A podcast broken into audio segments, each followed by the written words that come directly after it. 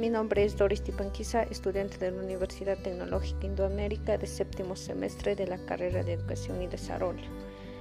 El tema que vamos a tratar el día de hoy es tema chicos con discapacidad.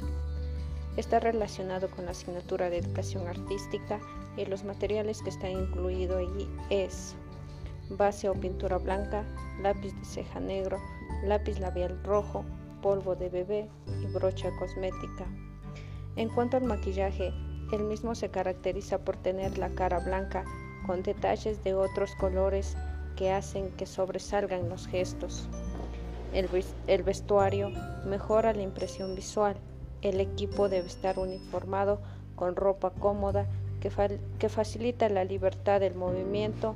Las faldas y los pantalones no deben ser muy apretados y es mucho mejor usar deportivas o algún calzado cómodo de zapatos.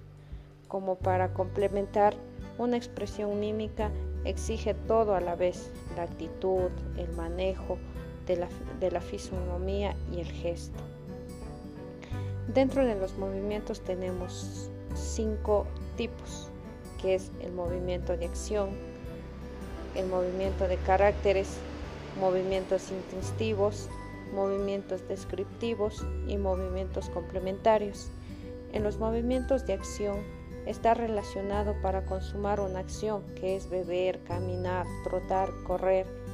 En movimientos de caracteres son permanentes y determinan el carácter, los hábitos y la cualidad de un personaje.